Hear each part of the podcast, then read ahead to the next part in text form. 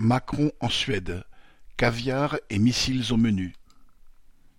Le voyage de Macron en Suède les 30 et 31 janvier a surtout fait parler de lui pour la réception au palais royal local et le caviar de Calix royal au menu.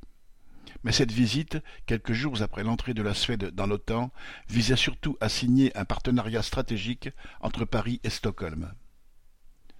Au-delà des commentaires diplomatiques, les ministres des armées des deux pays ont signé une déclaration qui vise à renforcer les liens dans la production militaire et notamment, citation, à permettre à la Suède d'acquérir des systèmes français, fin de citation, dans le domaine aérien et anti-aérien.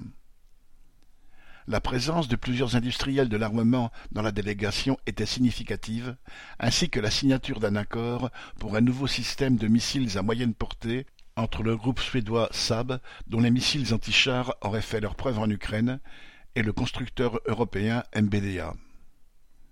En parallèle des alliances militaires entre États qui se tissent, les marchands de canons peuvent compter sur l'appui de leurs politiciens nationaux pour négocier leur part du gâteau des budgets militaires. Lucas Pizet